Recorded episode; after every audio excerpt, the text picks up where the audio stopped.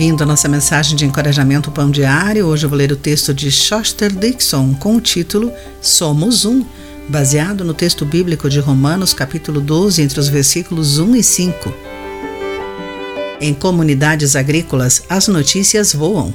Décadas depois de o banco ter vendido a fazenda da família de Davi, ele soube que a propriedade estaria novamente à venda.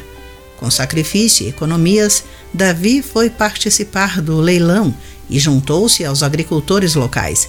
A sua pequena oferta seria o suficiente? Davi deu o primeiro lance e respirou fundo, enquanto o leiloeiro pedia lances maiores. A multidão permaneceu em silêncio até ouvir o bater do martelo.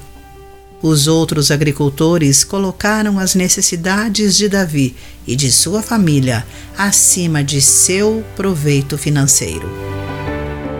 A bondade desses homens demonstra como o apóstolo Paulo instigou os cristãos a viverem. Ele nos advertiu para não nos conformarmos aos costumes deste mundo, de acordo com Romanos 12, 2 colocando o nosso egoísmo diante das necessidades dos outros na luta pela autopreservação.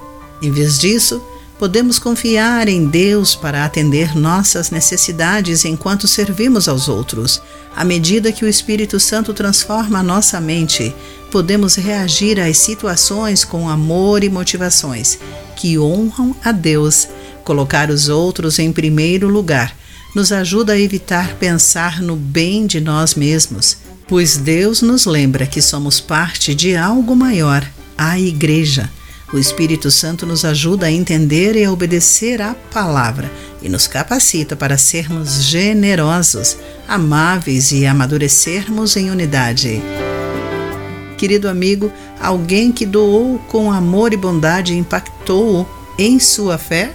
Pense nisso. Eu sou Clarice Fogaça e essa foi a nossa mensagem do dia. Este programa é uma produção de Ministérios Pão Diário. E a mensagem de encorajamento que você ouviu foi extraída do devocional Pão Diário. Para conhecer mais recursos e falar conosco, acesse o site pãodiario.org.